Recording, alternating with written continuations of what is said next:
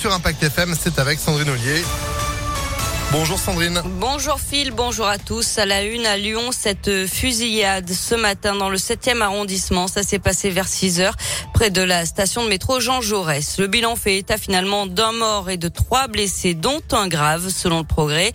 La victime serait un homme de 23 ans, connu des services de police. Les personnes blessées auraient entre 22 et 25 ans. Au moins l'une d'entre elles serait aussi connue de la police. C'est le passager arrière d'une voiture qui aurait tiré à la Kalachnikov sur le groupe visé Trois personnes sont recherchées.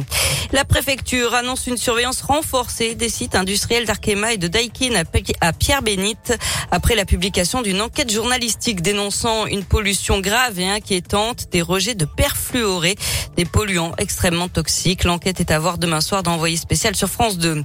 La nouvelle Union populaire écologique et sociale a un nouveau candidat dans la 14e circonscription du Rhône pour les prochaines élections législatives. C'est Idir Boumerti de la France insoumise qui remplace un autre insoumis à Bouaf qui a jeté l'éponge hier matin. Idir Beaumertier est adjoint à la ville de Vénissieux, dont la maire, la communiste Michel Picard, visait elle aussi l'investiture. Le coup d'envoi du bac aujourd'hui, quelques 520 000 lycéens passent les épreuves de spécialité avant la philo et euh, le grand oral. Ça, ce sera en juin. Les résultats, eux, seront publiés le 5 juillet. Et puis un délai supplémentaire pour remplir sa déclaration de revenus. La date de dépôt pour la version papier est repoussée au 31 mai au lieu du 19.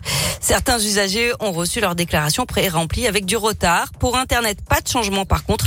Vous avez jusqu'au 24 mai si vous habitez dans l'Ain, jusqu'au 31 mai pour le Rhône et l'Isère. On passe au sport avec euh, du foot et Jean-Michel Aulas qui écrit une lettre ouverte aux supporters. Il dit comprendre leur déception alors que le club ne jouera sans doute pas de Coupe d'Europe la saison prochaine.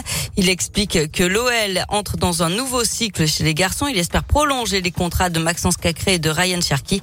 Il rappelle aussi que les jeunes ont remporté la Coupe Gambardella le week-end dernier et que les filles sont leaders du championnat et joueront la finale de la Ligue des Champions contre Barcelone dans quelques jours. Enfin du basket, dixième victoire consécutive de l'Asvel hier face à Cholet 87 à 72. C'était à l'Astrobal Villeurbanne qui est toujours leader du championnat. Eh ben oui, vous y étiez grâce à Impact FM. Vous avez eu la chance de gagner à vos places, tous en tribune à tout moment.